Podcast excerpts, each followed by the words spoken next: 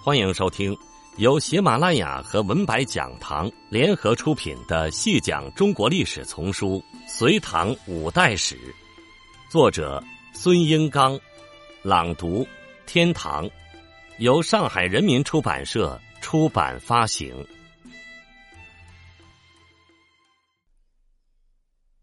第十八集，佛教的传入带来了新的意识形态。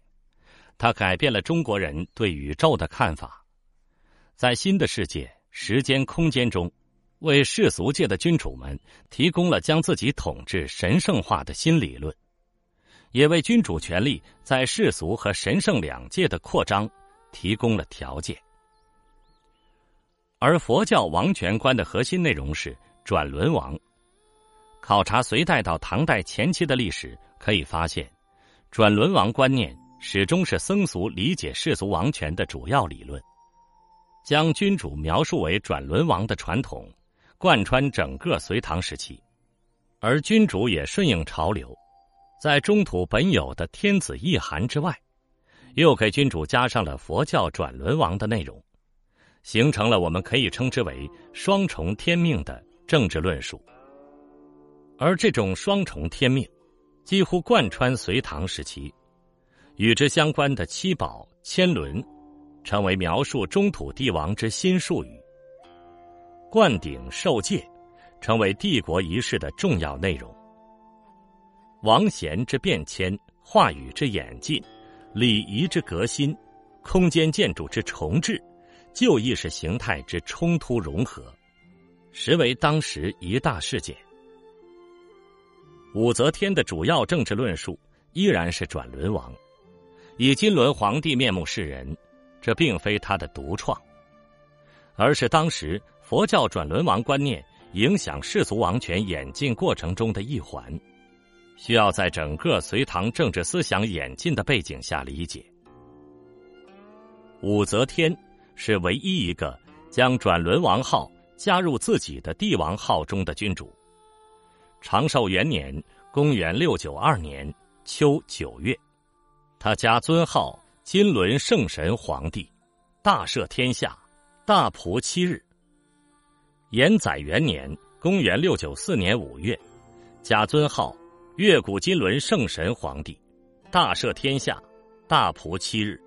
正圣元年（公元六九五年春一月），加尊号慈氏月谷金轮圣神皇帝，大赦天下，大仆七日。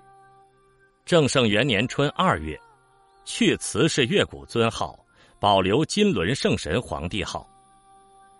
正圣元年秋七月，加尊号天策金轮圣神皇帝，亲享南郊，合祭天地，大赦天下，大普九日。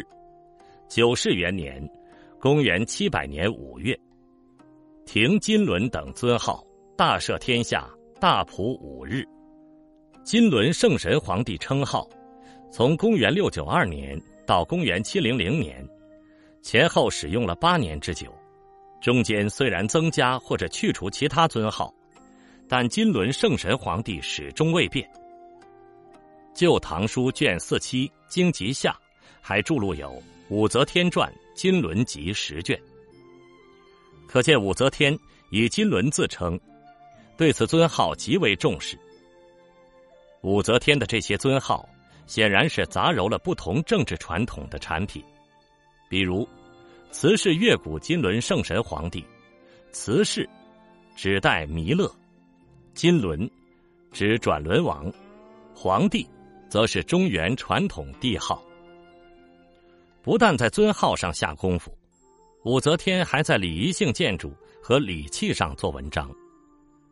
比如，他在自称金轮圣神皇帝后。设置七宝，也就是金轮宝、白象宝、女宝、马宝、珠宝，主兵臣宝、主藏臣宝，在重要的政治集会时就拿出来展示，率大朝会则陈之。这七宝实际上就是佛教转轮王的标志，就像中国的皇帝有九鼎一样，佛教的转轮王有七宝作为自己的身份标识。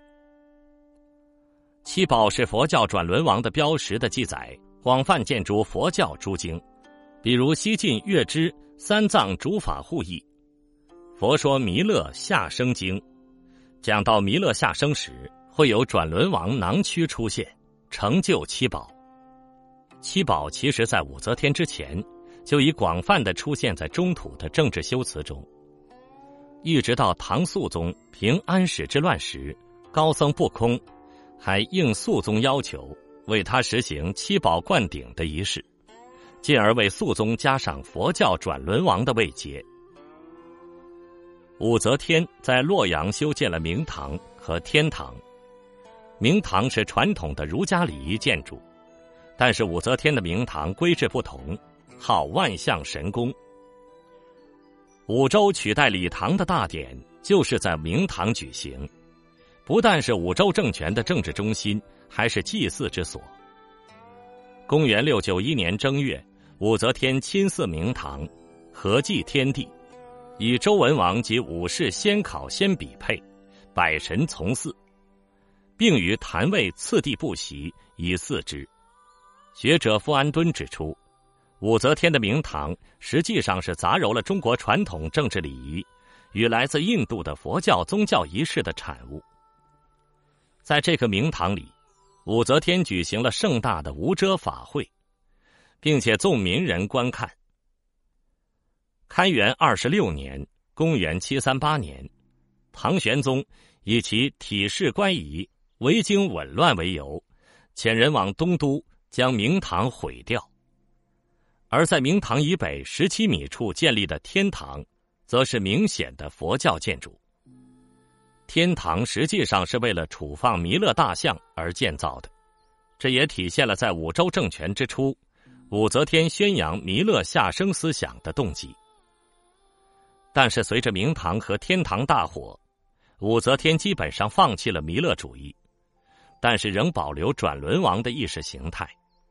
并有意识的往中土本来的政治传统归附。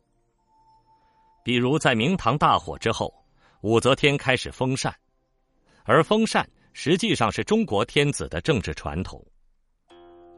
武则天利用佛教论证自己统治的合法性，其理论根基最明显的体现在《大云经书》《新义》《宝语经》和《华严经》上。在其即位之前。就制造泗水瑞石，名为广武明。其文曰：“三六年少唱堂堂，次第还唱武媚娘。化佛从空来，摩顶为受记。光宅四天下，八表一时至。”已经开始用佛教融合祥瑞思想来进行政治宣传。在公元六九零年七月。沙门薛怀义、法朗等造《大云经书》，臣服命，为武则天称帝寻找政治理论。《大云经书》呈上不久，武则天自立为皇帝。《大云经书》很难说是佛教著述，其中充斥着祥瑞之说、谶纬之言。而且更重要的是，它不是佛经，而是佛经的著书。这就严重影响了其权威性。大云经书所涉及女身当王的内容不过寥寥数语，含糊说净光天女当王阎扶提，实不足以单独作为武则天篡唐称帝的有力证据。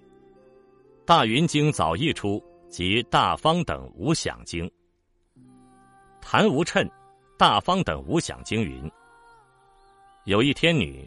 名曰净光，以是因缘，今得天身。指我出世，复闻深意，舍是天行，即以女身当王国土，得转轮王。但是，第一，他并未提到武则天的名字；第二，也没有提到何处为王，只是说该天女将来会做转轮王。薛怀义等传《大云经书》时。将经中净光天女解释为今神皇王难言扶提天下。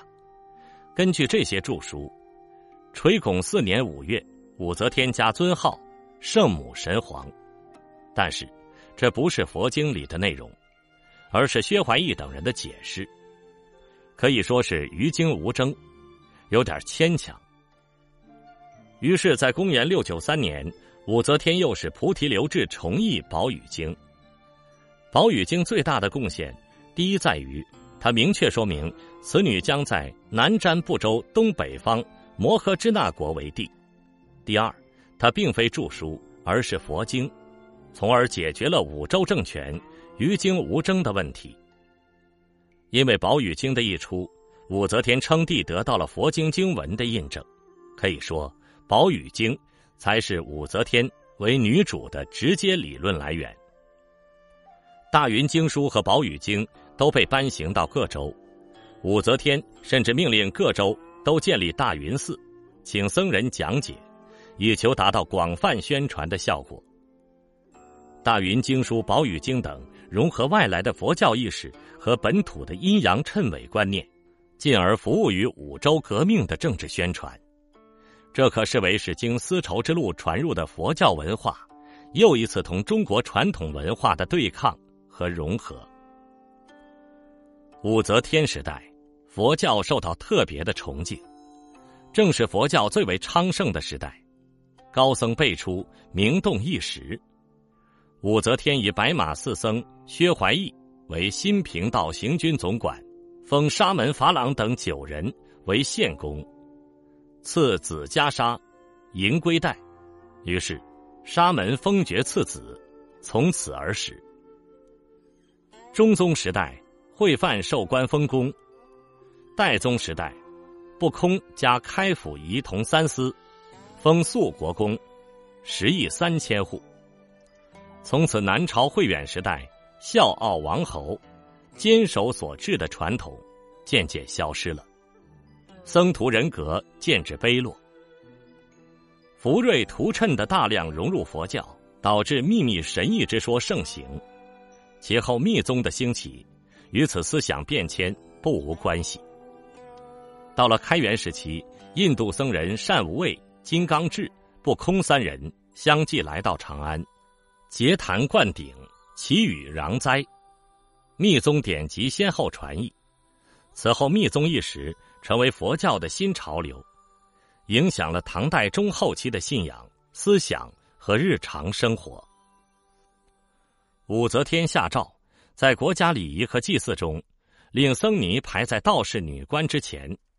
他还下令，天下断图钓鱼八年，不允许宰杀牲畜和捕鱼，聚集财富铸造宏伟的佛像，在长安和洛阳组织一场翻译佛经。其中，时差难陀和菩提留志最为著名。义净法师留学天竺二十五年，正圣元年（公元六九五年）抵达洛阳，武则天亲自到上东门迎接。神秀也被武则天迎入京城行道，促进了禅学的发展。但是，佛教与政治的紧密关系也产生了严重的副作用。首先就是国家财政的吃紧，大规模的修建佛寺、建造佛像等活动，导致了僧侣数量膨胀，财政压力增加。用狄仁杰的话说：“金之加兰，治过宫阙，穷奢极侈。”因为佛教工程导致的政治和财政争论，贯穿了武则天晚期乃至玄宗时代，成为重要的政治话题。听众朋友，这一集就为您播讲到这里，感谢您的收听。